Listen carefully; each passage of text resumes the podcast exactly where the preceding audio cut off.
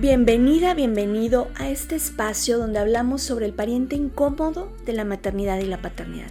Yo soy Georgina González, especialista en duelo gestacional, perinatal y neonatal. Quiero compartirte, estoy muy emocionada, no sé si ya lo viste en redes sociales. Eh, el viernes pasado nos autorizaron ya oficialmente el voluntariado en nuestra querida Mater. La Mater es un hospital público, una maternidad pública en la ciudad en donde yo vivo, en Guadalajara, México.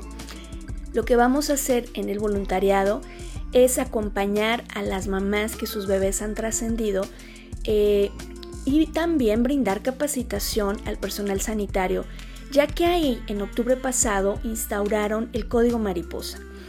Eh, el código mariposa es un protocolo que consiste en brindar atención muy particular a estas mamás con ciertas adecuaciones de espacios, eh, tratando de evitar generar más dolor a, su proceso.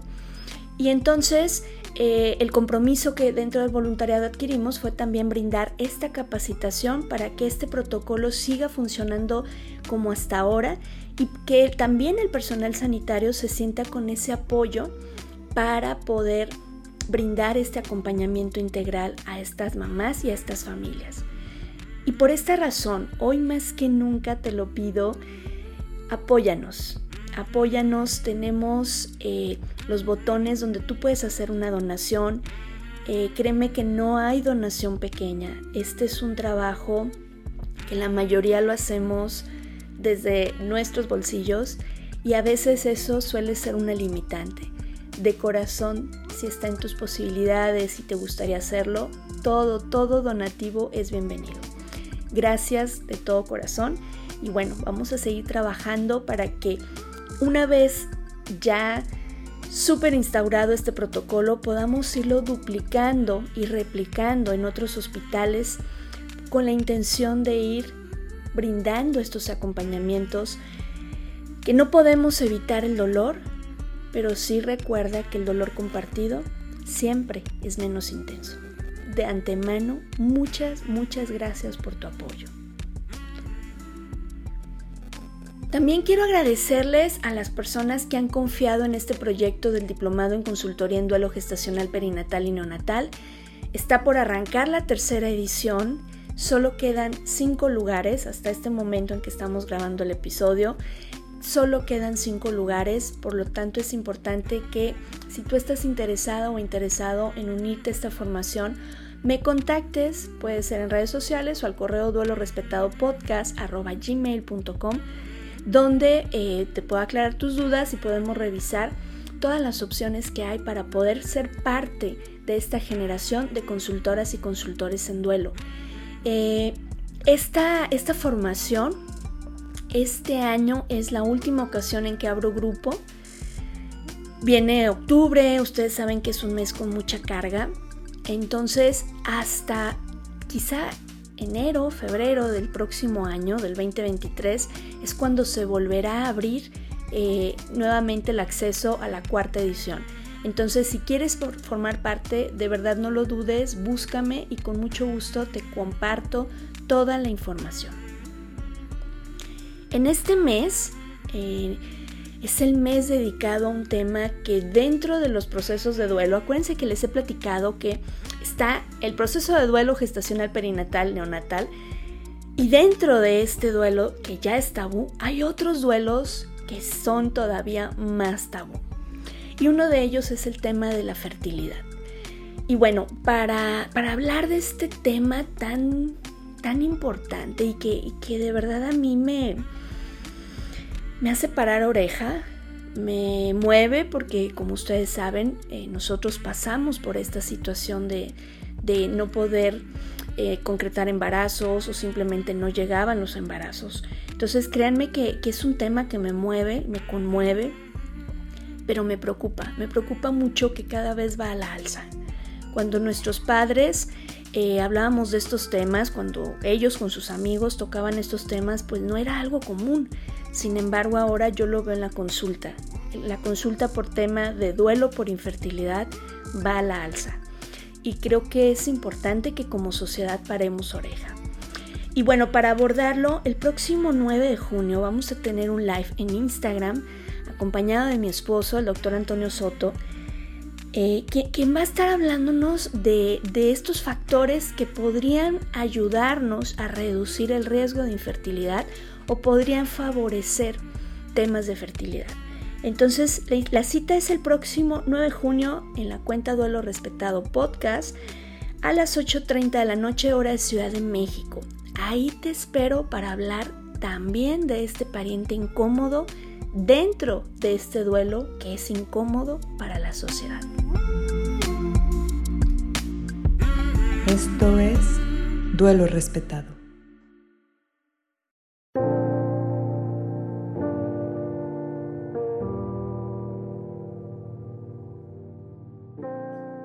Eh, el día de hoy tenemos un programa eh, con invitados de primera.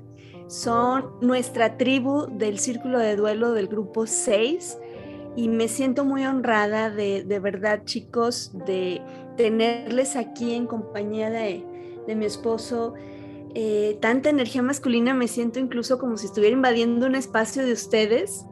Este, sin embargo, bueno, quiero que, podamos compartir dentro de estas experiencias tan difíciles de despedir a nuestros hijos, cómo es el duelo de papá.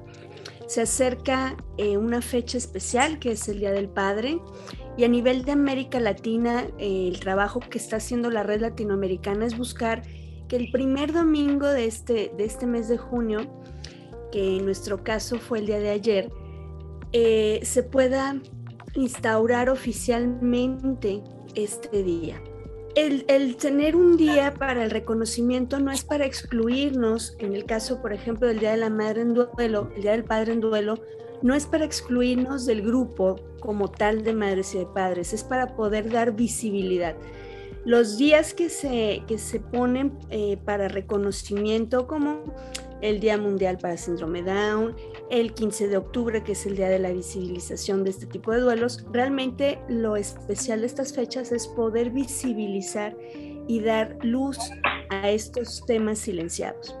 Y para no, no dar más vueltas, yo voy a dejar mi micrófono abierto. Eh, pueden irse presentando para que nuestra audiencia conozca quiénes nos acompañan el día de hoy. Hola, buenas noches. Hola de nuevo.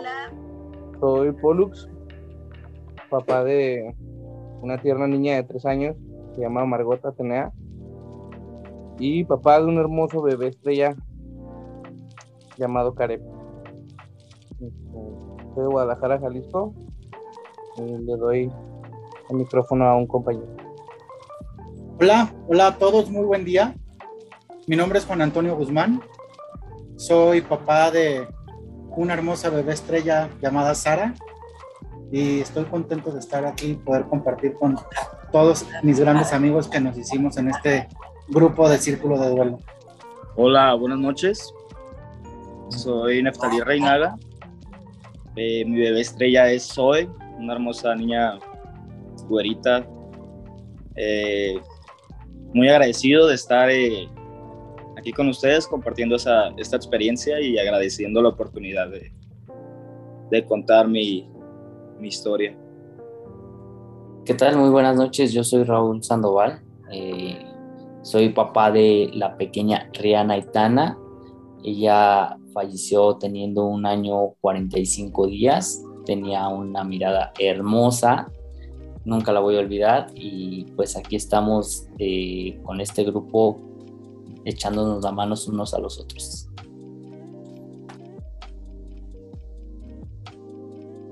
Hola, ¿qué tal? Buenas noches. Soy Gonzalo Ramírez. Más que nada agradecido con Geo por esta invitación. Eh, agradecido con ustedes. Gracias a este grupo he podido salir adelante como papá de dos bebés estrella y pues aquí seguimos. Hola, ¿qué tal? ¿Cómo están, grupo? Gusto verlos a todos. Yo me llamo Yair, eh, soy de San Cristóbal de las Casas Chiapas, papá de la cosita más hermosa que han visto mis ojos, mi bebé azul, que nació el 16 de noviembre del año pasado y, ese mismo día se nos Gracias por la invitación, Geo. Hola, buenas noches a todos. Mi nombre es Andrés Pat. Soy papá de Mauricio. Él nació a los cinco meses, en el mes de diciembre del año pasado. Y pues estoy agradecido de pertenecer a este tribu. Hola, ¿qué tal? Yo soy Antonio. Soy papá de Montserrat, de Iñaki, de Luna, que son bebés de estrella, y de mis dos hijos que paterno en la vida, Saúl y Jair. Gracias a todos por estar aquí. Hay un tema que, que, lo hemos platicado en el grupo, lo hemos platicado en algunas otras ocasiones y es cómo a ustedes de pronto se les niega el derecho a transitar un duelo, se les niega que están en duelo y se les pone el estigma de que tienen que ser fuertes y de que tienen que estar bien para nosotras. Platíquenos cómo es el proceso de duelo en el varón, porque incluso he escuchado algunas personas que dicen que ustedes no tienen un duelo porque ustedes no lo cargaron y entonces a ustedes no les duele. Y, y a mí se me eriza la piel cada que escucho ese tipo de comentarios porque yo he aprendido de la mano de ustedes lo importante, significativo y silenciado que es este proceso. Pues lo primero es que no tanto nos dicen que no tenemos el, no, estamos en duelo nosotros. La mayoría de los hombres hacemos como que no pasó nada. Es nuestra primera reacción, porque no nos pasó nada. Y a lo mejor y eso es en muchos casos ninguno de los que estamos aquí, pero nos, eh, hemos visto o he visto, eh, donde el papá, eh, pues a lo mejor estaba esperando el bebé porque su esposa quería ser mamá. Y en el momento pues ya no hay bebé y mm, pues es entre una sensación de qué mal por mi esposa, qué alivio por mí. Y si los hay desafortunadamente. Y luego los que sí queremos ser papás y nuestra mujer pierde el embarazo y nosotros nos quedamos sin ese bebé que estábamos esperando y que estábamos hablando de nombres y de qué hacer con él y qué jugar con él o con ella, eh, a dónde llevarla, a dónde llevarlo, este, qué cantarle, eh, pues nos quedamos con la cuna vacía. Y lo primero es em, pues lo que hace cualquier hombre, ¿no? Con, como dijera mi maestro, ¿no? Cualquier hombre con testosterona, cuidar a su mujer. ¿A dónde te llevo? ¿Qué te traigo? ¿Qué te doy? Y en el proceso nos perdemos. O se nos olvida que, que nos duele. O es tanta la preocupación por la que está viva, que es la mamá, nuestra esposa, nuestra mujer, que se nos olvida que nos está doliendo. Y lo podemos con el tiempo encapsular y llevarlo a, pues, a que después se somatice de otra manera. Se, se, nos convierte, se nos convierte en una depresión que no sabemos por qué. O sea, yo porque estoy deprimido, a mí no me pasó nada ya ocho meses después, porque ando deprimido si estoy bien. Y esto es en algunos otros casos. en mi caso particular, eh, fue, esto, fue muy parecido a esto, ¿no? Eh, yo tengo que ver por mi esposa, eh, tengo que hacer los trámites, tengo que hacer la, parte de clínica, eh, hablar con la gente que habla por teléfono, porque ella no está para recibir llamadas. Y después de un tiempo, el, como, la, como ya no es urgencia, es como una calcificación, ¿no? Se quedó ahí, está durito, duele, pero ya te acostumbraste. Y aparte se torna como un autorresentimiento. Ya. se torna como un autorresentimiento, como yo debía haber dicho algo, pero no dije, sape, y ahora me, la, ahora me aguanto. Ahora ya no es tiempo, ya se pasó, ya, ya nadie se acuerda, ya pasó el duelo, ya hace, ya hace 10 meses o ya hace dos años. Ni modo de salir ahorita con mi, con mi asunto, ¿no? Oigan, ¿se acuerdan? Este, yo todavía tengo algo que hacer ahí. Mm, ya, ya se pasó, ya se pasó. ¿Y qué pasa cuando vuelve a ocurrir? ya no es, ah, voy a aprovechar para sacar el anterior. Se aprisiona, se hace un sándwich. Ya, se hace un sándwich, pero ya es el segundo ya no se guarda, el segundo ya se torna agresión. O agresión, o más depresión, o, o este, o llévame a mí. Evasión, ¿no? sí, evasión y llévame a mí. O sea, ¿dónde están mis hijos? Ah, pues están allá. Pues llévame a mí también. Claro.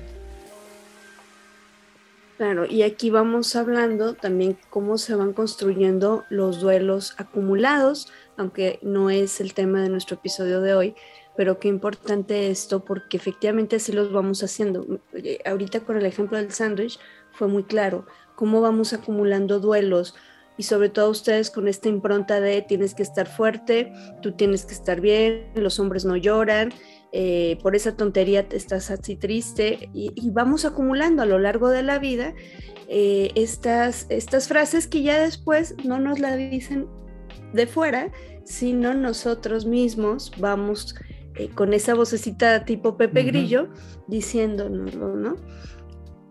Pues bien, como lo acabamos de escuchar, la parte más complicada para nosotros como, como hombres es el, poder este, expresar los sentimientos eh, frente, no, no, no solo a nuestra esposa, ¿no? Sino a los demás, porque pues al final del día tienes que portar una imagen, tienes que hacerte de una imagen fría de cierta forma, eh, no, no te permite la sociedad como tal eh, decir, ah, pues tú vas a sufrir, tú no vas a sufrir porque tú eres papá y tú aguantas más, ¿no? O sea, creo que la sociedad misma te va orillando a que no te expreses de la forma correcta con las personas que a lo mejor tú quieres expresarte, ¿no? Y, yo diría que aquí la parte importante es aprender a poder eh, pues abrirnos con las personas que realmente eh, nos importan, ¿no?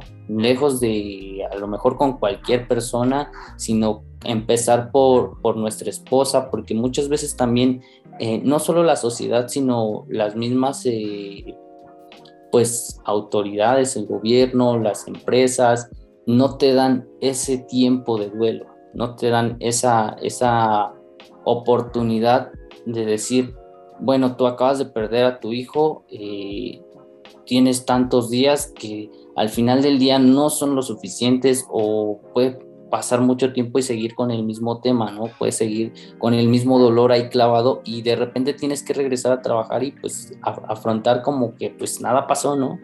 Para que también la gente no se sienta incómoda, porque de cierta forma mm, les incomoda preguntarte qué fue lo que pasó, qué fue lo que sucedió y, bueno, en lo personal a mí no me molesta hablar de, la situación, al contrario, es algo que me nace y que me hace muy feliz, pero cuando llega esa pregunta de, ¿y tienes hijos?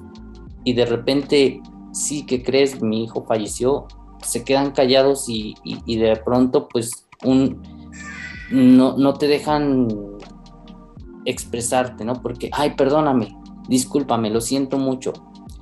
Y es algo que creo que debemos de cambiar o creo que nosotros como hombres en ese momento pues podemos incluso llorar, podemos hacer otras cosas, no solamente eh, cerrarnos y yo soy fuerte y, no pasa nada, ¿no? Creo que eso es algo que, a nosotros como hombres o como, sí, como hombres pues la sociedad no, nos limita. Fíjate Raúl, qué importante el tema laboral, porque de pronto creemos o lo que yo veo en consulta es, tengo mucho miedo de regresar al trabajo, pero normalmente somos las mujeres las que lo exteriorizamos, precisamente por las preguntas, ¿no? Precisamente por cómo lo abordo. Sin embargo, a ustedes también se los preguntan. Y esta parte de de no saber cómo manejarlo y entonces finjo que ya pasó y no toqué el tema y ay, qué calor hace. Y esa evasión es la que nos duele porque, como bien mencionas, Raúl, pues uno quiere platicar, uno quiere hablar de ellos como hablarías si tus hijos estuvieran aquí. No, no entiendo que el hablar de ellos nos hace bien. Y esa parte donde nos cortan, como decimos, esta viada, duele, duele definitivamente esta parte. Muchas gracias Raúl por compartir. Jair, adelante, te escuchamos. Hola, nuevamente. Bueno, pues en mi caso yo siempre me he considerado un hombre atípico. siempre he sido, digamos que no cumplo con, con, el, con el rol. Y pues en mi paternidad, pues obviamente no. Yo decía mucho a mi hija, eh, la, la esperé muchísimo. Y cuando se nos fue, lo primero que pasó por mi mente fue, no permitas que hagan algo que tú no quieras, ustedes no quieran. Y, y, me puse la camiseta de no van a tomar ninguna decisión sin que pase por nosotros. Claro, me dolía. Pero fue lo primero que hice decidimos cremar, decidimos quedarnos eh, esa noche en el lugar donde nació mi hija. Tomamos muchas decisiones en ese sentido y la familia quería como empezar a, ya sabes, ¿no? En este afán de apoyar a, tú, no te preocupes, nosotros nos encargamos y yo así no. Y, yo hablaba con mi esposa y le decía, mira, hay que hacer esto, ¿cómo ves? ¿Tú qué opinas? ¿Tú cómo lo ves? Y cuando todo se decidió, eh, nos quedamos solitos con nuestra bebé y, nos despedimos de ella. Eh, decidimos no contestar mensajes, llamadas y demás durante varios días. Y cuando ya lo, permitimos, eh, a ella no le escribían. Yo sé que hubo personas que sí lo hicieron, pero mucha gente no le escribió a ella, me escribió a mí con esta idea de el fuerte es Yair, quien le está cuidando es Yair. Y, cuando me escribían, me escribían para preguntarme por ella. ¿Cómo está ella? Dile que la queremos, le mandamos abrazos, estamos con ustedes. Pero dos o tres personas muy cercanas, amigos míos, muy queridos, fueron los que me preguntaron, ¿tú cómo estás? y fueron con los poquitos con los que pude hablar. Hubo gente que no me preguntó y a la que yo le llamé y le dije, necesito que me escuches y me vas a escuchar. y me escucharon y, me apoyaron. Hasta la fecha son personas que llevo en el alma, ¿no? Pero si algo puedo señalar de ese momento fue que cuando empezamos a permitir la comunicación, se comunicaban conmigo para preguntarme por ella y, fue algo bien duro porque ella pensaba que nadie se acordaba de ella y que, la gente no estaba pendiente de ella. Y, yo me sentía mal porque nadie preguntaba por mí. Y ahí me di cuenta este, de, este sesgo de género, ¿no? De, pues, los ojos están en mamá, ¿no? Y también mis ojos estaban en ella, pero también yo estaba sufriendo mucho. y me dolía demasiado. Hasta la fecha me duele poco a poco vamos aprendiendo a vivir con esto, ¿no? Otra cosa también fue el trabajo. Eh, deseé tanto a mi hija, anhelé tanto estar con ella y compartir con ella que cuando tuve que volver a una vida donde ella no estaba, me costó mucho. Tuve la suerte de que mis trabajos me, comprendieron y me dieron bastante flexibilidad y apoyo, pero llegó el momento en el que ya no se podía más y ya tienes que volver. Y volver fue, horrible porque solo sacar un pie de mi casa, alejarme de mi esposa, de ese, pues de, ese lugarcito seguro que teníamos los dos estando juntitos, pegados y llorando juntos. Retornar a las actividades. Recuerdo que el primer mes mi cabeza no funcionaba. Eh, necesitaba escribir informes, reportes y cosas como esas y, no, mi cabeza no daba, ¿no? No funcionaba. Yo pensé que ya me iba a quedar así. Pero al final, pues, me empecé otra vez a tomar este, como, como, la, como el ritmo y, y si algo me dejó mi hija fue que me volvió más empático. Yo trabajo con personas y siento que desde que Azul se fue, soy más empático y me conecto más con la gente y, soy mejor profesional de lo que antes era. Creo que fue lo que me dejó entre otras cosas. me costó mucho trabajo volver a la rutina. Y actualmente lo que me cuesta es eso, ¿no? Que de repente me ven llorar y, ah, estás llorando, ¿por qué? ¿Cómo por qué? Ah, sí es cierto. Sí es cierto, tu hijita, ¿no? Pues sí. todavía me duele. Yo soy una persona alta, eh, aparento ser fuerte físicamente. La gente piensa que por eso uno está como una roca, ¿no? Y pues que uno no siente, pero, pero sí duele, duele mucho. Y claro que anhelaba un día del padre con mi hijita en Gracias. Así es, Jair. Así es. Quiero, quiero retomar esto que, que hiciste y desde luego enviarte un abrazo bien grande. Son las cosas que a veces no se entienden en el proceso de duelo, de este duelo pero no la conocías, pero no tenías recuerdos activos y todas estas hartas de cosas que nos dicen, pero realmente los conocíamos, realmente teníamos proyectada una vida con ellos y, también esa parte nos duele.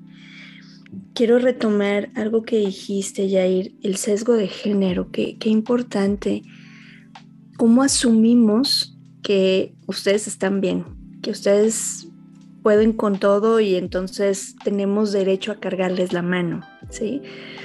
Eh, de pronto la falta de empatía, como bien dices, nadie me pregunta. Y esto es una, digo, no sé los demás qué opinan, pero es, esto es una, una cuestión que muchos papás se, se, se fijan.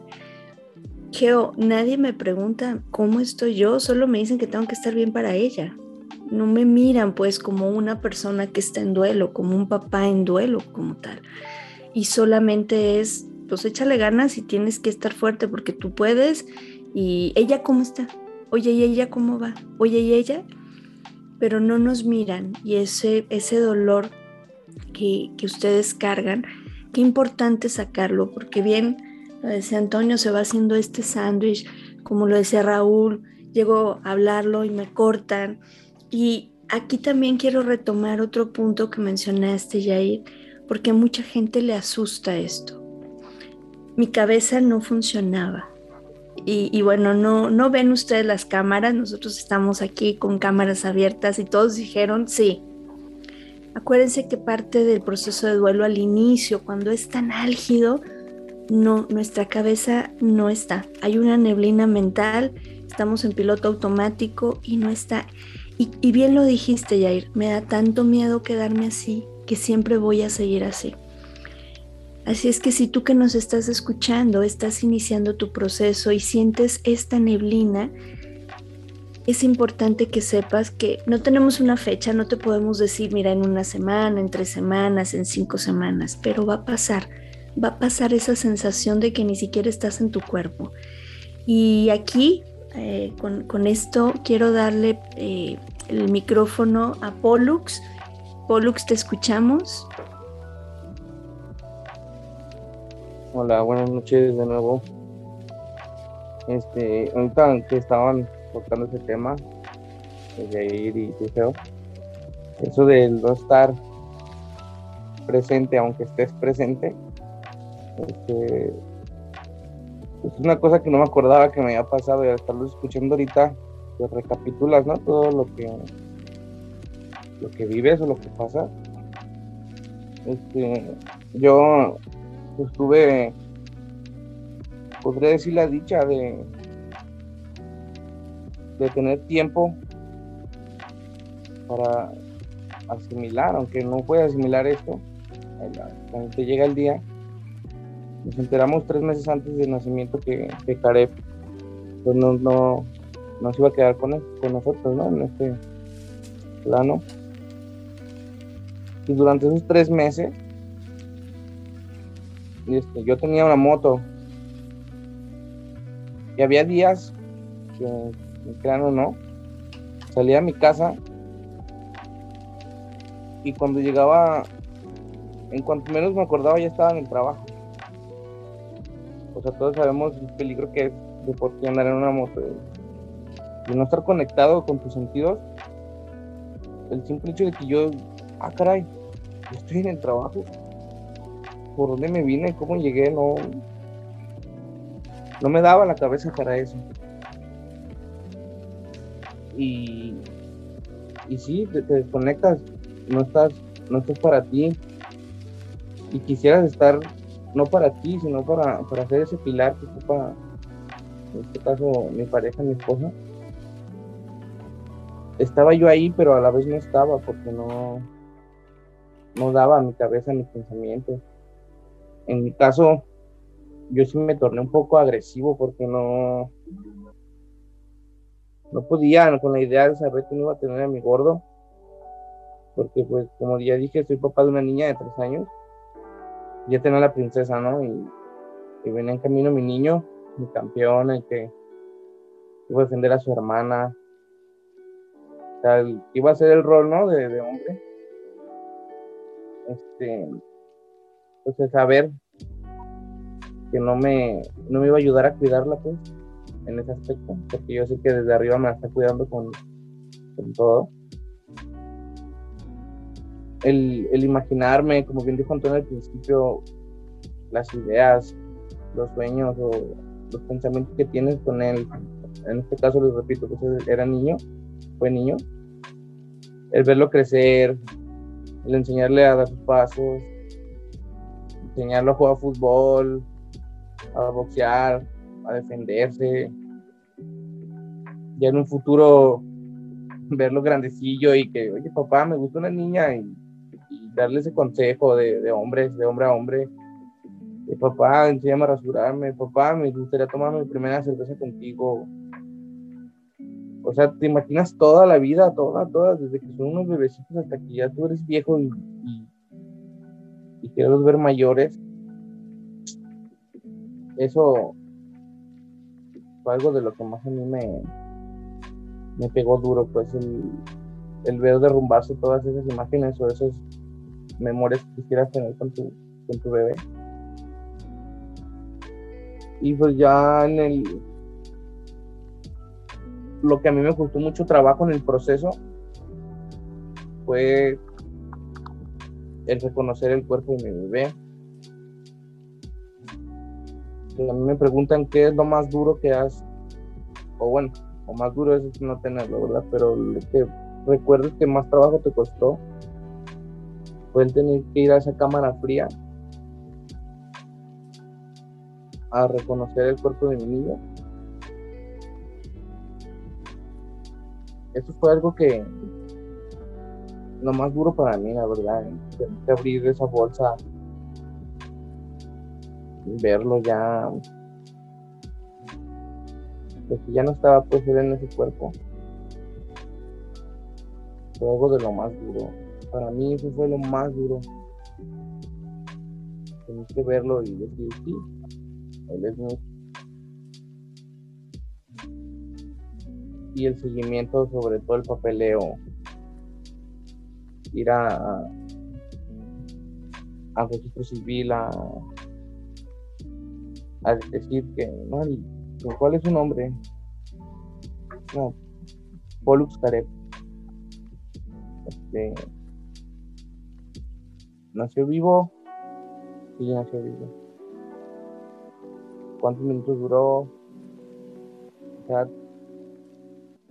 No sé, yo tenía pensado que les iba a decir en estos momentos, pero ya no me salen las palabras porque como dicen por recordar es vivir y recordar esos momentos tan dolorosos hacen que, que, me bloquee un poco, una disculpa. Pero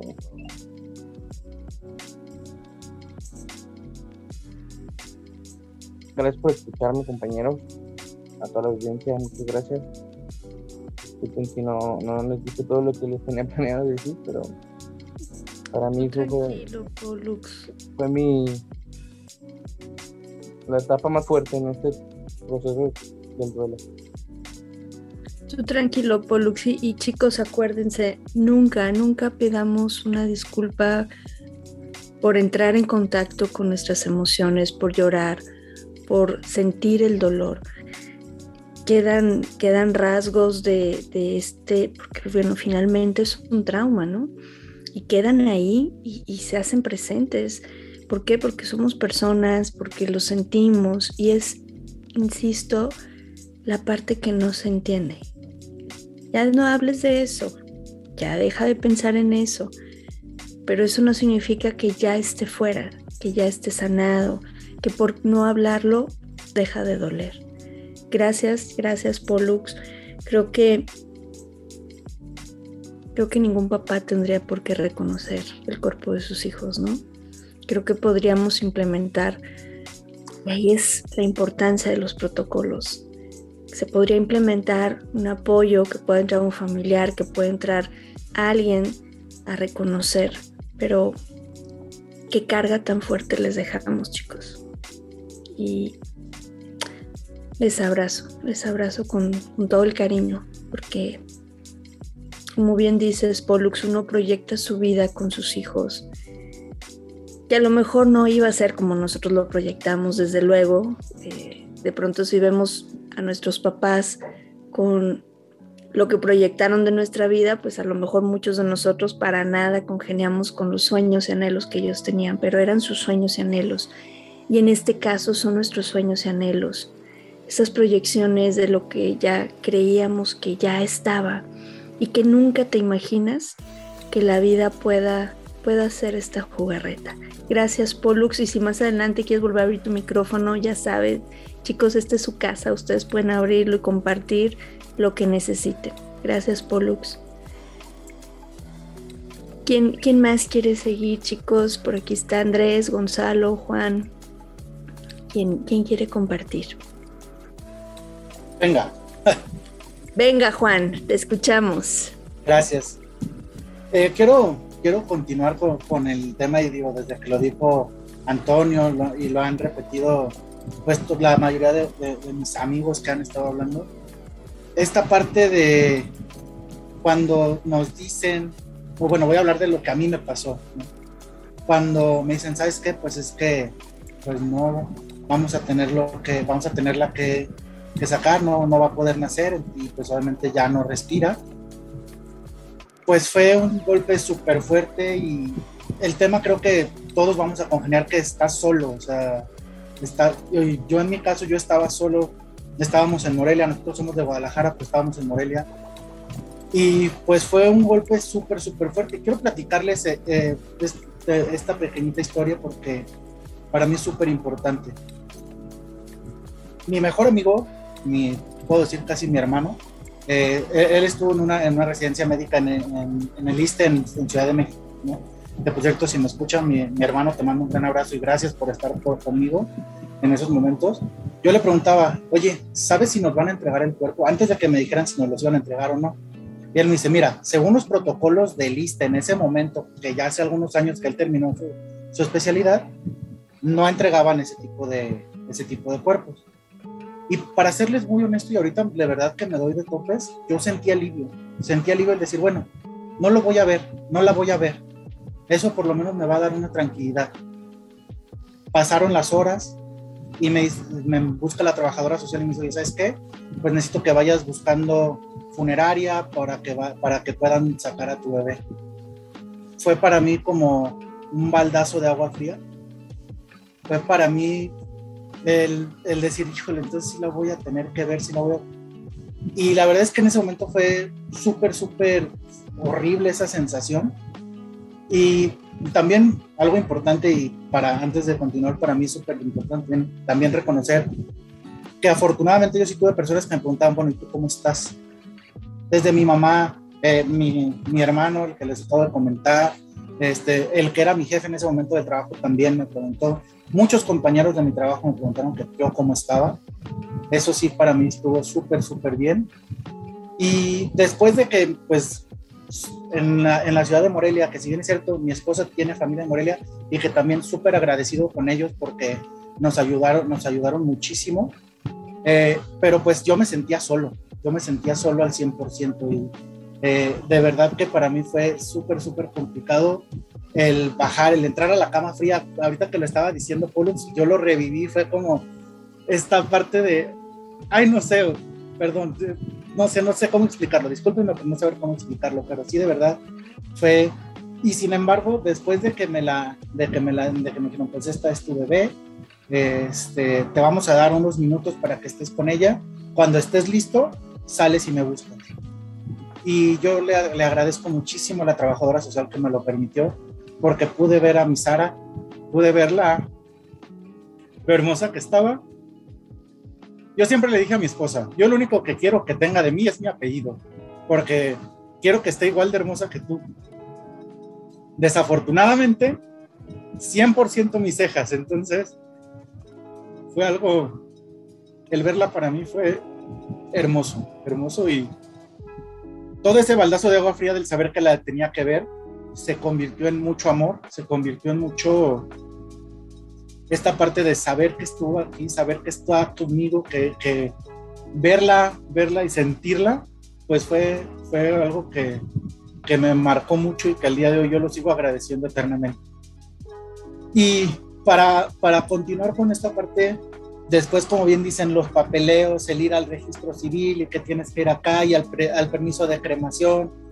Y yo sin conocer tanto de, porque digo, en Jalisco pues me sé los movimientos, pero de repente en los estados cambian un poquito los, este, los trámites, entonces pues sí, mi esposa ya iba a salir del hospital para yo y tenía que ir por ella, yo tenía que estar yendo a, a, sacar otros documentos, entonces todo eso se vuelve como, a ver Juan, ahorita no puedes estar mal, tienes que estar bien. Ya después tú destrózate y lo que quieras, pero ahorita debes de estar bien. Y como bien dijo Toño, ya después vas a otras cosas y entonces no te permites el, sentirte mal. Y ya para, para darles el, el, micrófono a mis demás compañeros, quiero compartirles precisamente lo que compartí en la segunda sesión que tuvimos del Círculo de Duelo. Que yo cuando me preguntaban, ¿y cómo estás? Bien, estoy bien, me siento bien. Generalmente las personas que me escuchan y me conocen saben que soy un tipo súper positivo y súper optimista. Y siempre trato de, de, decir, de buscarle el lado positivo a las cosas en esta, en esta cosa, la verdad es que no encontraba nada positivo.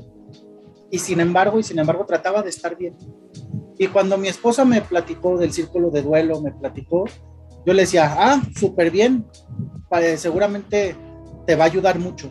Y fíjense lo que dije, seguramente te va a ayudar mucho. Desde el primer círculo que entré, yo me di cuenta que el que más lo necesitaba era yo. Que el que más lo necesitaba era yo y el que más estaba buscando esta ayuda era yo y que la verdad es que, pues eso, o sea, el hecho de que vas suprimiendo esas sensaciones, esos sentimientos, que no te das cuenta realmente de todo lo que lo necesitas hasta que, pues, o pasa alguna situación que te hace reaccionar o afortunadamente tienes esa persona que te guía y te dice, vamos para acá, seguramente a ti también te va a ayudar. Y también de verdad agradecido con, contigo, Geo, agradecido con toda la tribu que, que, estuvimos en ese círculo. Y la verdad es que, pues al día de hoy, yo 100% hablo desde el amor de mi Sara, yo 100% hablo desde el amor que, que, le tenemos a Sara, tanto mi esposa como yo. Y pues obviamente con, con esta sensación de sí, pues físicamente no está, pero afortunadamente toda la vida va a estar con nosotros en su espíritu y toda la vida vamos a, vamos a contar con nuestra Sara y pues obviamente, eh, repito, ¿no? Lo, lo, más importante es cómo desde el punto de vista que estaba con el tema dolor, dolor, dolor, que duele, claro que duele y todos los días duele. Sin embargo, no es que te deje de doler, simplemente lo conviertes en el amor y te das cuenta que pues a final de cuentas la vida continúa. Y también va a sonar como tiempo de agradecimiento, pero de verdad sí súper agradecido con mis ex compañeros de trabajo, ya, ya no estaba junto con ellos, pero súper agradecido con ellos porque de verdad fueron un gran pilar para mí. También en la empresa en la que estaba en ese momento también muy agradecido porque fueron súper empáticos, me dieron mucho tiempo, me dieron mucha, me dieron el tiempo, no sé si el necesario, porque al final de cuentas también fue mi propia decisión el, el comenzar a trabajar, que también súper de acuerdo, vacío en la mente, hacías todo en automático pero pues obviamente el hecho de estar pensando ya en otras cosas, para mí en ese momento hacía que doliera menos. O simplemente me distraía de mi dolor, sin embargo mi dolor ahí estaba y pues de verdad, de verdad que esta parte que nos den oportunidad de, de expresarnos y que, como bien dices, ¿no? que, que visualicen que realmente a nosotros también nos duele, también tenemos esta parte, de verdad que súper, súper agradecido y pues también de verdad que eh, el día de hoy hablar contigo, Geo, con, a escuchar a mis amigos, porque yo los considero a todos mis amigos, de verdad es que es, me siento súper, súper liberado. Muchas gracias. Ustedes no, no, no, ven aquí a los compañeros de esta tribu, pero tienen hasta su batiseñal para, para echarse esa porra de tribu, que se me hace súper linda. Cada grupo va haciendo esa, e, e, esa amalgama, no para, para evadir el dolor, sino para cuando nos toca andar en la cuerda floja, sabemos que ahí hay una red que nos sostiene y nos contiene en esos momentos tan intensos. Querido Juan, gracias, gracias por compartir, por abrir tu corazón y presentarnos a tu nena, gracias. Andrés, Gonzalo, ¿quién le gustaría tomar la palabra? Bueno, en este caso creo que lo va a tomar. Adelante Andrés, gracias, te escuchamos. Sí, em, bueno, pues como ya comentaron los compañeros, el tema de, de estar en el hospital, tanto como en el trabajo, yo creo que es de lo más fuerte. Eh, un momento que tal vez todos nos hemos sentido solos, mm, a pesar de que está, bueno, hablando en caso, estuvo la familia de mi esposa, estuvieron mis papás igual, pero no sé, aún así uno se siente solo. El saber que, como hacían ellos, todas las las actividades que tenías en un futuro, lo que habías planeado hacer y todo, pues ya no se va a concluir. Eh, lo que comentaban igual por Juan, eh, el tener que ya empezar con el papeleo de la, de la funeraria, digo, aquí en Cancún, digo, en el caso afortunado, ellos hicieron todo el trámite y yo nada más tuve que bajar a reconocer el cuerpo. Antes de eso había hablado con mi esposa y habíamos acordado que ni uno de los dos lo íbamos a ver porque él nació de cuatro meses, entonces no estaba 100% desarrollado el cuerpo y quisimos quedarnos con la, con la imagen que teníamos de las, ¿cómo se llaman? Eh, de las ecografías. De las ecografías, exacto. Y ya no quisimos ver el cuerpo en físico, entonces decidimos pues no verlo, ni ella cuando nació, ni yo. Ahora sí que reconocer el cuerpo no me lo pidieron porque fue el único bebé en esa noche. Entonces, nada más vi que obviamente estaba el cuerpecito cubierto con una sábana y que se lo llevaron. Mi esposa, después de eso, o sea, nunca tuvo ningún síntoma, ya que nació y todo esa misma noche dijeron que ya estaba muy grave, que tenía un... que tenía una infección muy fuerte, entonces se tuvo que quedar hospitalizada como tres días.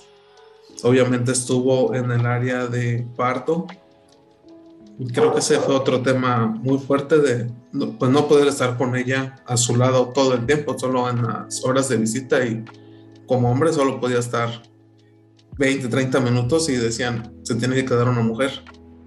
Entonces sí, ahí pues como que cada quien por su lado. Tanto mis papás como mis suegros me dijeron, quédate en la casa. Mm, yo no quise, quise regresar aquí a nuestra casa, dije, afrontar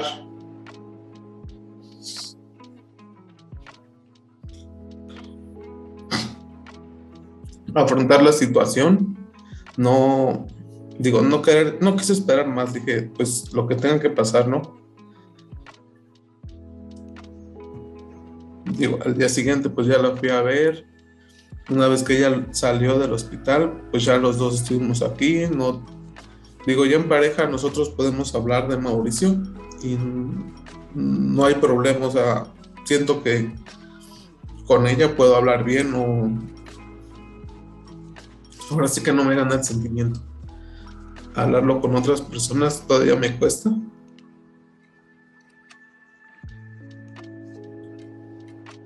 En, la cuestión del trabajo sí fue fuerte. Una compañera del área igual estaba embarazada, iban ahora sí que en las mismas fechas. Y sí, ese detalle sí fue un poco fuerte. Eh, me dieron una semana, se puede decir, de incapacidad, eh, pues para como que pasar esta situación, lo quisieron ver así, dijeron, bueno, damos esta semana, recupérate y regresa, como decían los demás, te podrán dar tal vez uno o dos meses y nunca va a ser suficiente. Pero pues también de parte de la empresa se entiende, no se sigue acumulando el trabajo, tiene uno que entregar y no te pueden dar ahora sí que el tiempo que uno quisiera. Entonces al regresar nos encontramos en la cocina y fui por un café y una de las contadoras preguntó a mi compañera que cómo estaba, que cuándo nací no sé qué. Y no sé, yo vi, parece que vi la pregunta, ¿no? En, el momento. Y agarré un café rapidísimo y quise salirme. Pero pues ya no me dio tiempo y me dijeron, Andrés, ¿y tú para cuándo?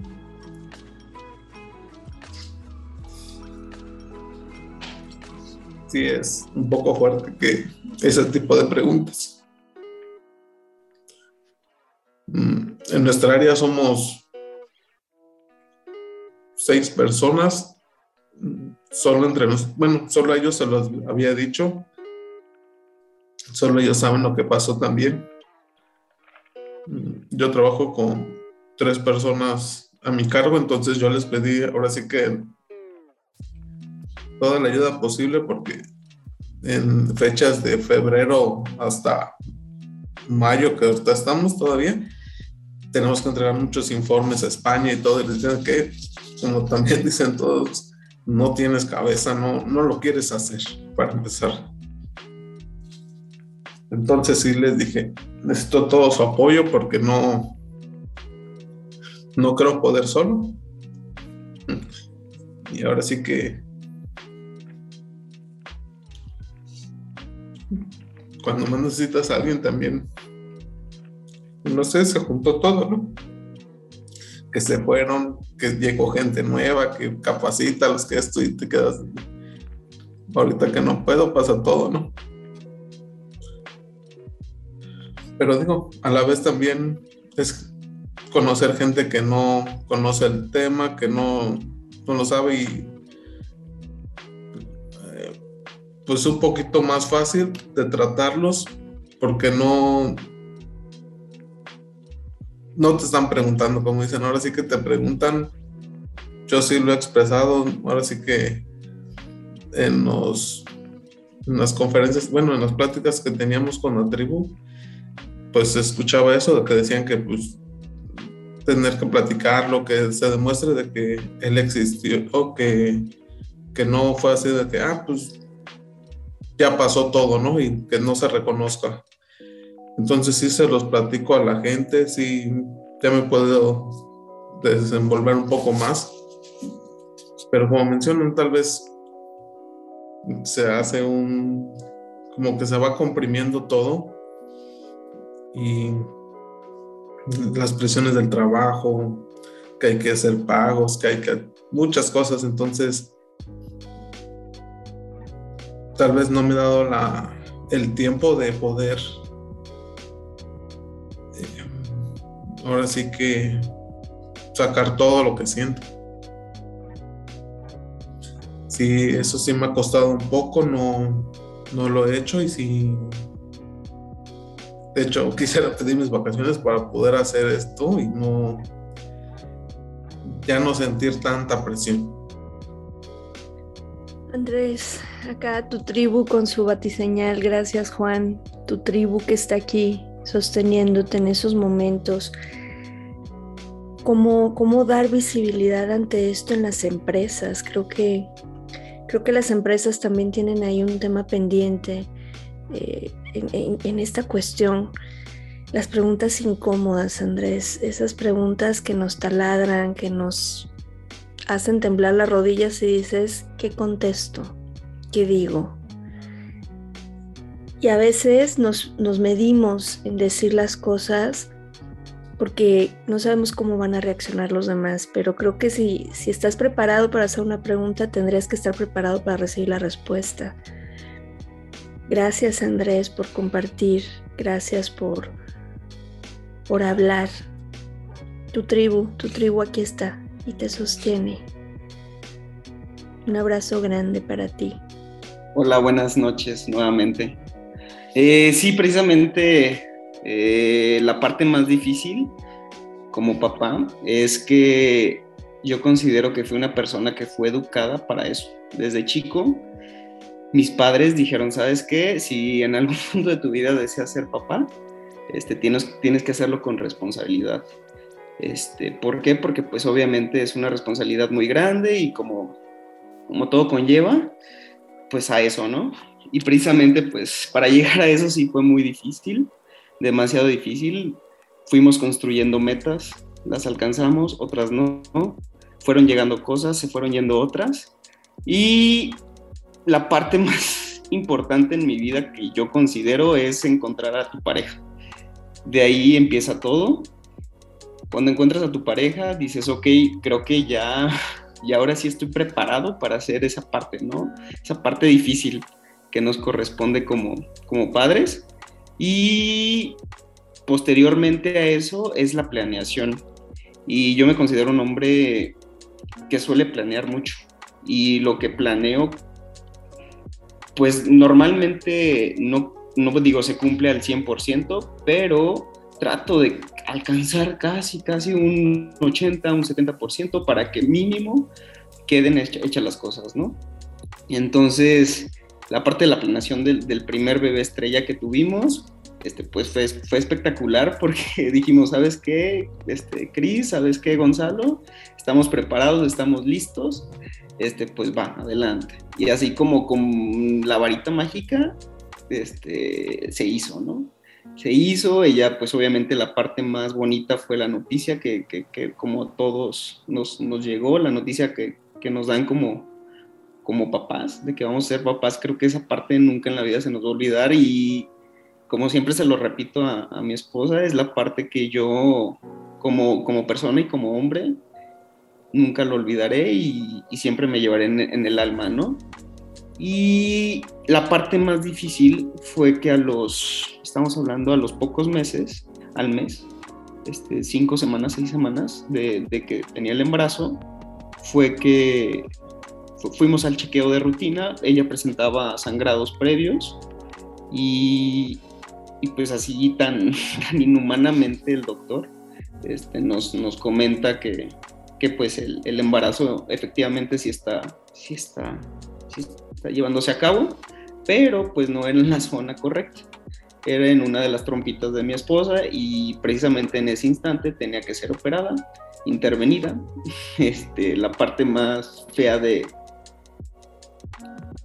pues sí, que sufre uno como papá es la parte que idealizas tus metas, la parte que ves y que sueñas y que sientes y que te imaginas, el pensar cómo será ese niño, esa niña que llegaría, el pensar qué tanto le puedes enseñar, qué tanto no le puedes enseñar, esa parte que te destruyen al escuchar su corazón y decir, sabes que ese corazoncito va a dejar de latir en unas cuantas horas, es la parte más fea como papá. Y siento que eso realmente yo lo considero mi trauma más fuerte en la vida, esa parte. Esa parte del, del corazón, de no, de no volverlo a escuchar. Y, y, pues ese día es cuando operan a, a mi esposa. De ahí yo caigo en una depresión total, total depresión de trabajo laboral. Este, pues prácticamente no te dan ganas de hacer nada como papá no te dan ganas de hacer nada. ¿Por qué? Porque pues el impulso este, te gana, ¿no? Y al final de cuentas sí, está la parte familiar que gracias a Dios este, nos, nos apoyaron bastante, tanto los papás de mi esposa como pues mis padres. Este, eso lo agradezco y siempre eso los agradeceré. Pero aún así sentía que yo que no, que no me alcanzaba esa parte. Este, sentía que, no, que yo no podía con más. Y posteriormente llega un segundo embarazo. En ese segundo embarazo, pues pasa exactamente lo mismo, solamente que pues simplemente se, se pierde. Se pierde el embarazo y pues ahí ya no entra la parte de frustración, sino la parte de coraje. Entonces, esa parte de coraje, creo que apenas con esta parte de, la ayuda que, que, Geo nos otorga, es, es donde yo empiezo a visualizar y digo, es que realmente yo no tengo una frustración, yo ya tengo un coraje hacia, hacia todos, o sea, hacia todo, todo mundo no lo tolero, cualquier comentario que me hacen no lo tolero, o sea, cualquier palabra, cualquier nombre, cualquier lo que sea, y cuándo vas a ser papá, y por qué te, está, por te tardas, ya llevas tanto tiempo de casado, mm, y en serio quieres hijos, o sea, todas esas preguntitas, todas esas aseveraciones, o, o sea, sí, prácticamente eso, pues son las partes que empieza a uno a, o sea, hacerlo enojar. Y pues es, esa parte en la cual yo ahorita estoy trabajando y pues deseando, deseando que, en algún momento de nuestra vida se pueda realizar esa parte de ser padre de un bebé arcoíris. Gonzalo, te, escucho eh, hablando sobre esta parte de, del enojo que, Recuerdo a un papá en el círculo de duelo que de los primeros que nos decía, es que Geo, cuando yo salgo de mi casa y me subo al vehículo, voy viendo quién me la paga, no quién me la hace, porque estoy muy enojado. Y a ustedes chicos se les permite estar enojados, porque es muy varonil. Y a ver, aparte es un manejo del enojo no adecuado, ¿sí? Estamos de acuerdo en eso porque el irte a partir de porras por todos lados, pues tampoco es un manejo adecuado del enojo, pero lo tenemos como esta imagen varonil, ¿no? Sin embargo, ahí está.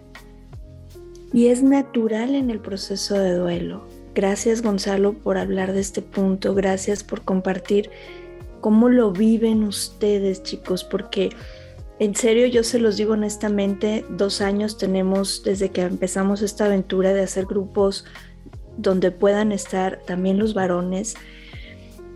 Y créanme que ha sido súper enriquecedor y, y, me voy a tomar la libertad de hablar por mis compañeras de tribus. En ocasiones no sabíamos que ustedes sentían eso. En ocasiones no comprendíamos por qué, ¿no? Incluso hasta cierto punto intolerantes, como bien lo mencionabas Gonzalo, como, ¿y tú por qué estás triste? ¿Y tú por qué te sientes así? ¿Y tú por qué experimentas esto? ¿No? Si se supone que, que a ti no te duele. Pero qué importante chicos, cada uno de ustedes, cada una de sus historias nos permite tocar esa fibra sensible de todo lo que nos falta como sociedad cambiar. En primera, la prudencia, ¿verdad? La prudencia que sigue siendo una virtud, esa prudencia de que si ves a alguien con hijos, sin hijos, con perros, sin perros, con pareja, sin pareja, no es tu asunto ir y preguntar y para cuándo los hijos y para cuándo la boda y para cuándo esto y para cuándo el otro. Creo que empezando por ahí y siguiendo por la empatía, esa parte, quizá yo no, no tengo que pasar por esto, quizá yo no entiendo tu dolor, pero no significa que no puedo respetar que tú lo vivas y validarlo. Es, de verdad yo estoy muy conmovida, se me apachurra el corazón al escuchar sus historias. A veces se pensaría que, que nos volvemos inmune al dolor y créanme que no, créanme que no, no hay historias pequeñas, yo insisto siempre que morir pequeño no es morir menos, en cualquiera de sus etapas, de sus momentos, y, cada una de sus historias me apachurran el corazón y me cuestionan cuánto nos falta en este camino. Y, hace ratito platicaba con una amiga y le decía, ojalá la vida nos alcance para poder ver un rayito de luz, al menos con protocolos instaurados, que quienes vengan detrás de nosotros, como, como nos dijiste Andrés, pues el hospital se puede encargar de hacer los trámites y que les evite a ustedes estar viendo que si la funeraria, que si quién llegó, que si quién no llegó, eh, que tener esa red de apoyo que pueda estar quizá atendiendo, como bien nos compartían ustedes, el que es cierto que, que, su esposa, que su pareja no, no tenga que estar recibiendo los mensajes o dando explicaciones o contestando llamadas, pero que ustedes tampoco lo hagan si no lo quieren hacer que las empresas puedan abrirse también ante estos procesos. Si bien ya se abrieron espacios para que tengamos cinco días, y eso fue debido a pandemia, cinco días eh, de baja por, por tema de, de fallecimiento de un ser querido, pues que podamos entrar todos, ¿no? Y que siendo honestos, cinco días no es nada. Cinco días como que apenas empiezas a reaccionar y a decir, ay, ya comí. Este, ¿sabes qué? Creo que ya me bañé. Empiezas a carburar medio apenas. Entonces, el que ustedes hablen es muy valiente, chicos. Es muy valiente y yo les agradezco que desnuden su corazón porque no es fácil hacerlo y sobre todo con personas que no conocemos. Me gustaría cerrar el día de hoy. Si quieren compartirnos, igual pueden ir abriendo sus micrófonos ¿Qué les dirían a los papás que están iniciando su proceso? ¿Qué les dirías? ¿Qué te hubiera gustado a ti que te dijeran? Pues, primero que nada, que, que se miren, que se miren, que se sientan, porque no se miran, no nos miramos y no nos sentimos. Eh, nos, independientemente del nivel de resiliencia que tengamos cada hombre, eh, física y emocional y etcétera, no nos miramos y no nos sentimos. Porque ya lo tenemos engranado de que no es importante lo que sientas como hombre, sino lo que hagas. ¿Sí? Hasta te lo mis, mis ancestros lo decían mejor, factum non verba, Lo que hagas, no lo que digas. Si dices me siento mal, me siento triste, me quiero morir, te lo, normalmente no te, lo, no te lo toman en cuenta o crees que no te lo van a tomar en cuenta o crees que te van a ver feo o que te van a levantar y te van a llevar derechito al psiquiátrico, porque eso no se dice. Entonces lo primero es quebrar esa parte y poder decirle a alguien, oye, creo que necesito ayuda, ¿con quién hablo?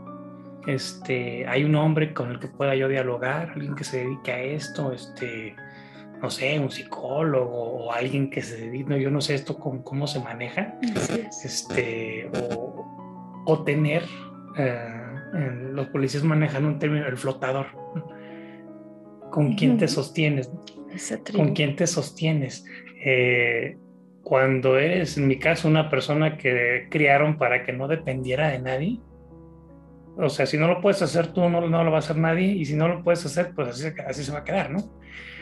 Brincar esa valla y decir, necesito hacer algo porque me estoy quebrando, no sé cómo hacerlo, no tengo la menor idea, es más, ni siquiera sé si lo debo de hacer, pero necesito algo. Y poder, poder brincar esa valla de decir y de pedir. Decir lo que siente y pedir lo que...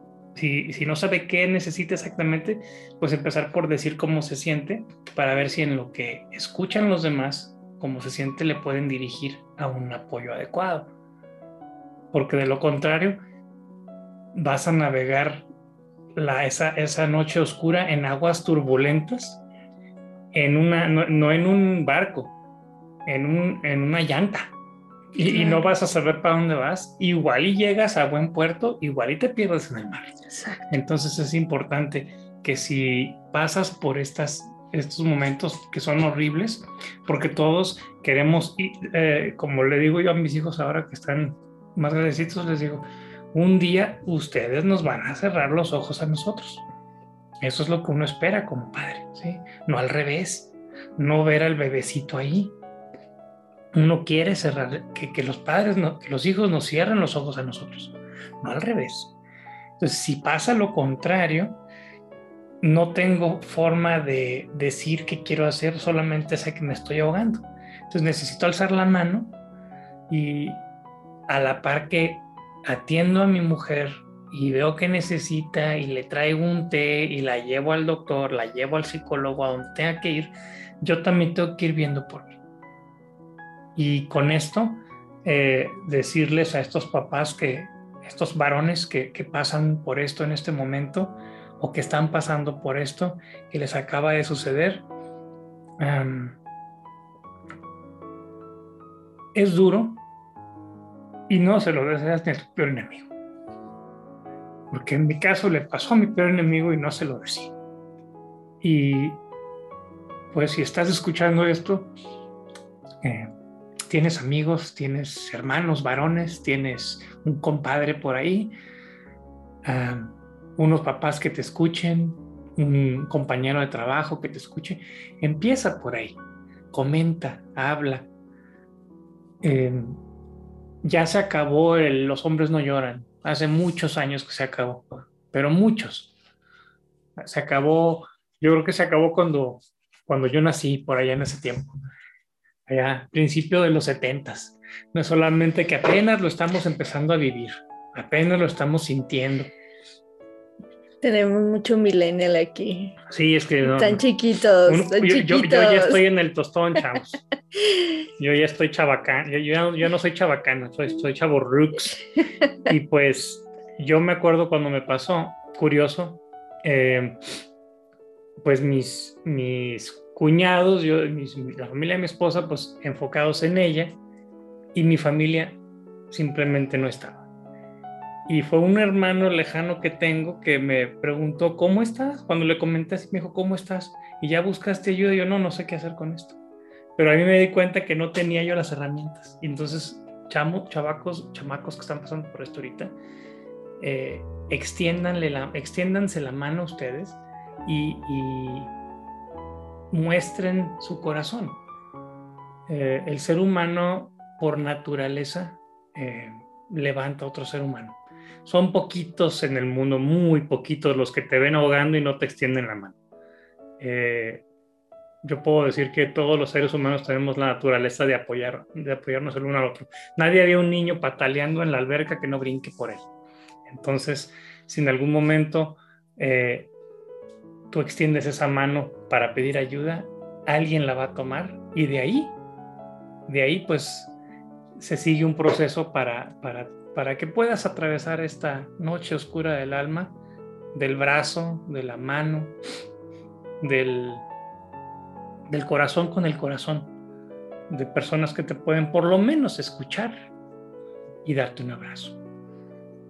Y si no hay esa tribu, hay que construirla, chicos. Hay que construirla porque seguramente en tu lugar cercano hay un papá que igual se está ahogando con esto, pero tampoco ha encontrado con quién hablarlo.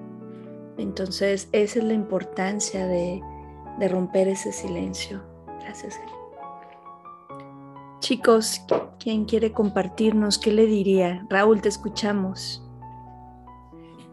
Mira, qué, qué curioso, ¿no? Yo estaba haciendo unos apuntes ahorita, justamente de la pregunta que, que nos hacías, que le diríamos a los papás. Y coincido mucho, coincido mucho en esta parte de, pues lo primero es que abran su corazón, que si necesitan llorar, lloren, que llamen a un amigo a un familiar, a quien, a quien más cercano sientan, ¿no? que al final del día, pues no porque seamos hombres no podemos llorar, no podemos eh, expresarnos. Eh, si sienten la necesidad de escribir, que escriban, que, que canten, que, se acerquen con, con alguien que, que, que, les pueda brindar la mano para poder llorar. Eh, creo que eso es lo que, en lo que más coincido. Es bien importante reconocerse a sí mismo, ¿no? O sea, reconocerse eh, en forma sensible, porque al final del día no siempre vamos a ser fuertes. Va a llegar un momento en el que nos vamos a quebrantar porque no tenemos la fortaleza de seguir adelante cuando acabamos de pasar por algo tan fuerte. Yo creo que eh, algo, un pilar muy importante siempre va a ser la familia, acercarnos con la familia, eh, darle ese amor a las personas que siguen con nosotros, que están a nuestro lado, que todo ese amor que a lo mejor quisimos darle a nuestros, a nuestros hijos, lo brindemos con nuestra esposa, con nuestros papás, nuestros, nuestras hermanas, nuestros hermanos. Yo creo que es bien importante podernos acercar con ellos para poder eh, abrir nuestro corazón. Creo que la vida nos pone este, este, este reto tan importante para acercarnos con la familia y creo que darles ese tiempo que quisiéramos eh, dárselos a nuestros hijos, podemos dárselos a quien siguen vivos, ¿no? Y, y, vivir la vida con quien aún sigue vivo. Yo creo que eso es lo que les podría decir. Y vivir la vida con quien aún sigue vivo y que esté a su lado. Raúl. Nos quedamos en la vida y, y que cuando sea el momento de reunirnos, bueno, quienes creemos que esto en algún punto se hará, pues que podamos ir con toda la plenitud de la vida bien vivida. Gracias Raúl, gracias por compartir. Creo que seguía Gonzalo y después Andrés. Adelante Gonzalo.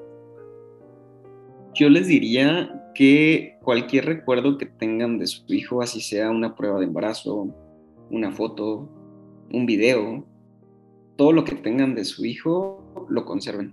¿Por qué? Porque eso nos ayuda mucho a a desahogar, a decir cuando tengas un día triste, aparte obviamente de tu pareja, en caso de que la tengas, este, aparte de eso, nos ayuda como personas y como papás a, desahogar ese día y decir, ¿sabes qué? Feliz día.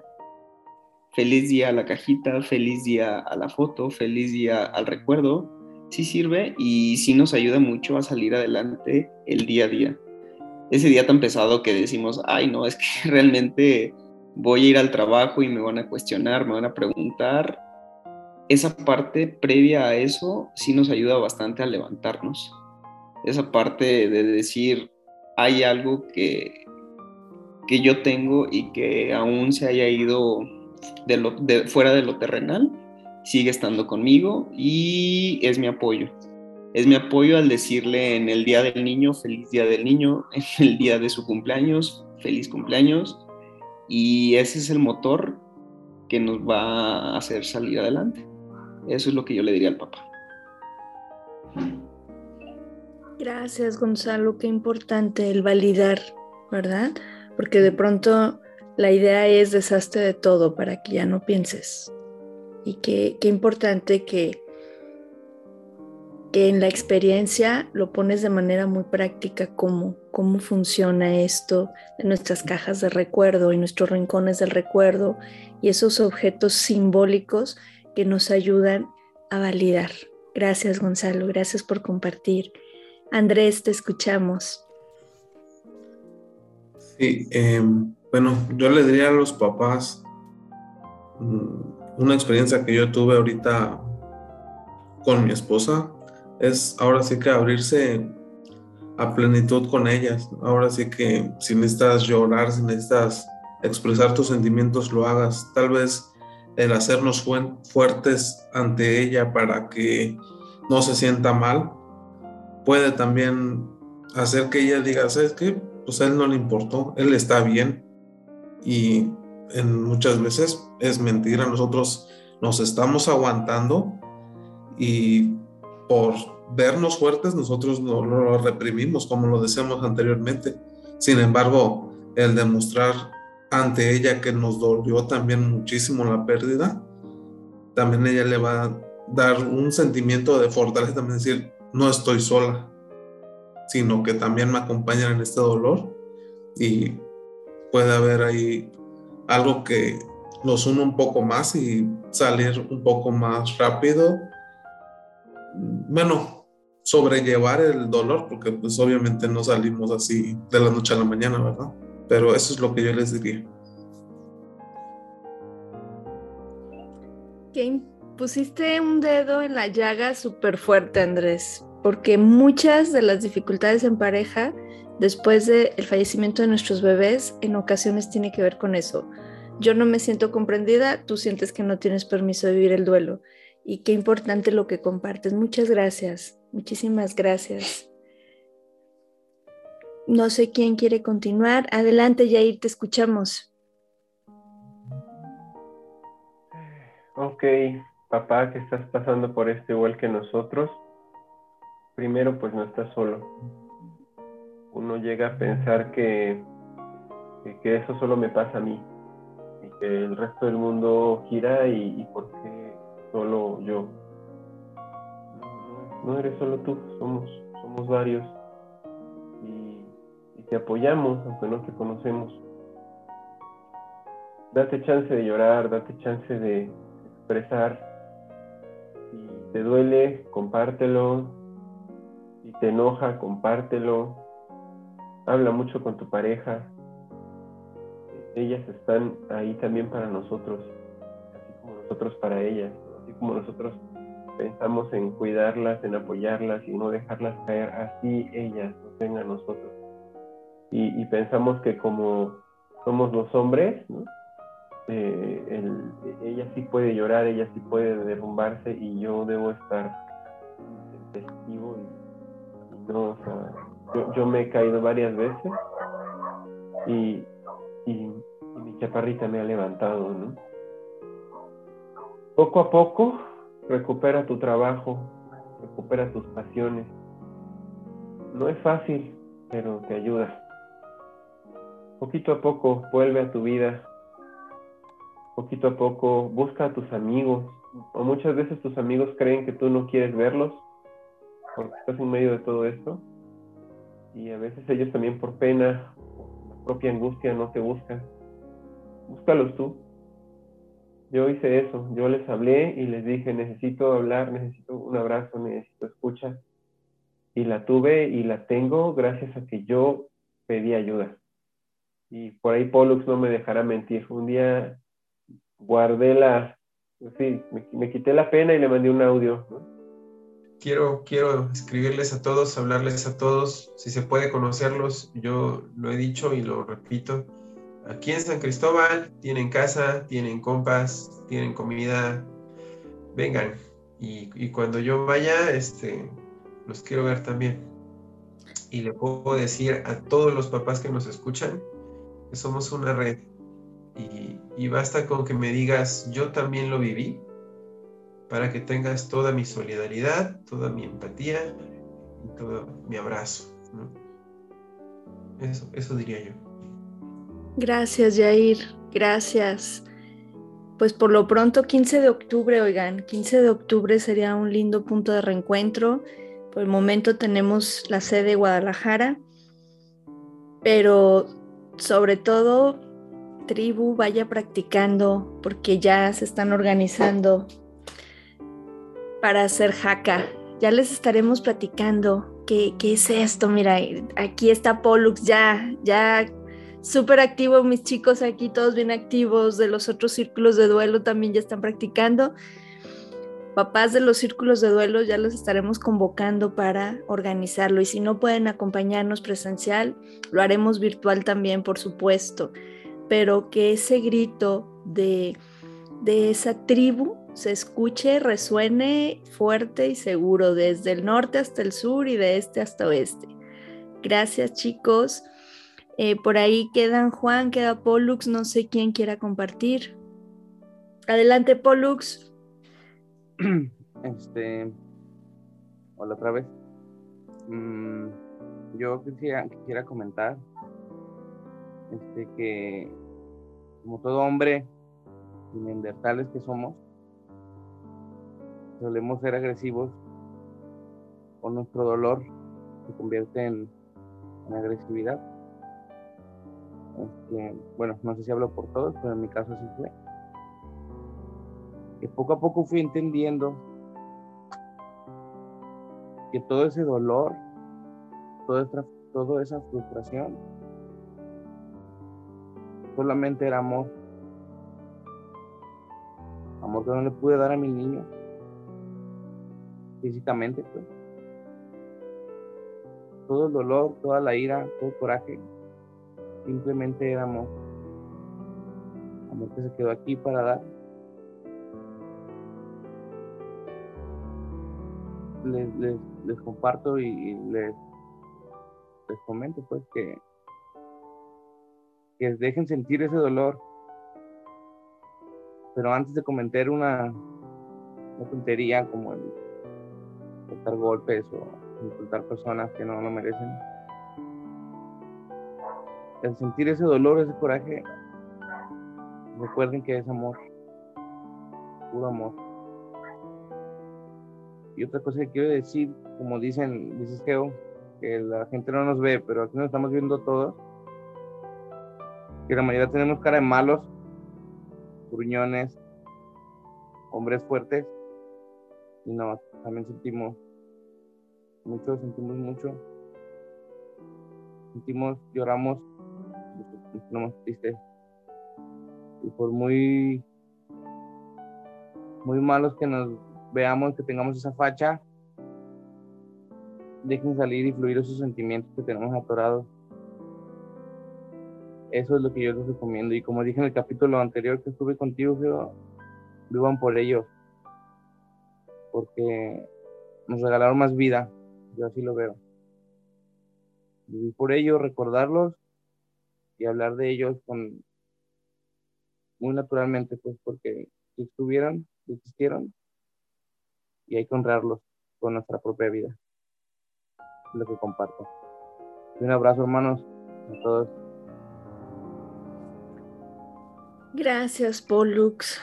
Honrarlos, honrar su vida, honrar su camino, honrar su destino, vivir, vivir en su honor, porque aquí seguimos, nosotros nos quedamos porque todavía seguramente tenemos mucho trabajo, muchas cosas por hacer y, bueno, al final siempre irán con nosotros. Gracias, Pollux. Juan, adelante. Pues lo que yo les diría es definitivamente lo, todos lo comentaron, encuentra esa red. En lo personal, yo la red la encontré con mi madre, mi mamá que siempre fue un pilar súper importante, mis hermanas, mi suegra, mis cuñadas también. Eso creo que se vuelve fundamental para poder aprender a vivir con esto, porque nunca, nunca, nunca lo vas a sobrepasar, nunca se te va a olvidar, como lo dije hace ratito pero aprendes a vivir con esto, o por lo menos así lo voy. Y lo segundo que quiero decirles a todos, y de verdad muy, muy similar a lo que comentó mi hermano Pollux, es celebremos la vida.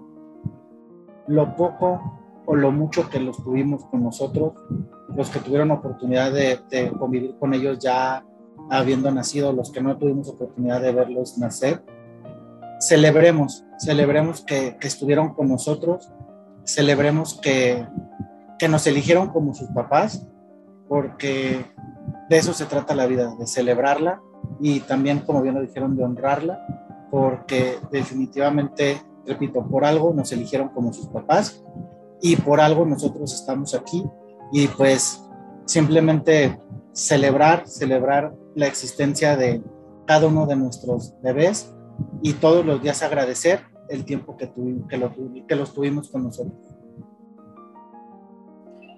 Así es, el agradecimiento que al inicio no está, por supuesto no agradecemos que se fueron, no agradecemos las circunstancias en, en que pasó todo, pero sí agradecemos su existencia.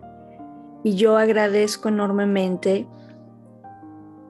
híjole, miren qué linda tribu está aquí ahorita, qué linda tribu se hace y hablamos mucho de estas nuevas paternidades, donde los padres se involucran en la crianza de los hijos y están presentes y son corresponsables. Y aquí tengo a siete papás que son corresponsables. Están paternando desde otro espacio, pero que no sueltan a sus hijos. Dejemos de negar este duelo. Dejemos de silenciarles y dejemos de mandarlos al rincón porque a ellos no les duele.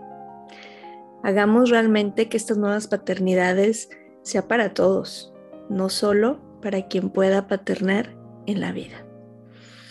Chicos, un abrazo muy, muy, muy grande. De verdad, la gente no me cree, mis compañeras de la red latina de pronto no me creen cuando les digo que en el grupo a veces los que no nos dejan hablar a nosotras, parlanchinas, son ustedes. Y ahora creo que les quedó claro que es verdad.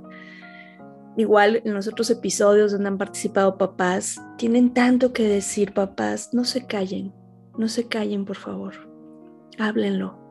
Y si alguien se incomoda, si tú que nos escuchas no has pasado por esto y en algún punto te incomodan estas pláticas, checa, checa qué pasa contigo, qué, qué cuestiones necesitarías trabajar para poder mostrar esa empatía.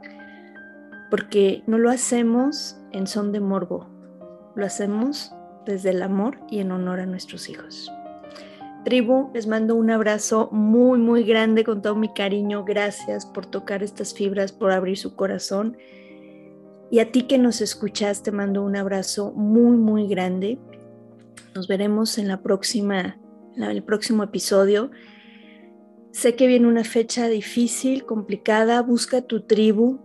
Día del Padre es una fecha. Día del Padre en duelo que, a nivel Latinoamérica tratamos de instaurar, como les mencionaba, el día de ayer, el primer domingo de, de este junio. Pero no importa qué día sea, Siéntete bien orgulloso de este bebé que desde donde está, desde donde tú quieras que buscarle, está muy orgulloso de este papá. Y sí, si eres papá, no necesitas un documento que lo avale, no necesitas un acta de nacimiento, tú eres papá y los llevas contigo. Gracias, te mando un abrazo muy, muy grande. Yo soy Georgina González, especialista en duelo gestacional, perinatal y neonatal, y deseo que todas y todos podamos tener un duelo respetado. Hasta la próxima.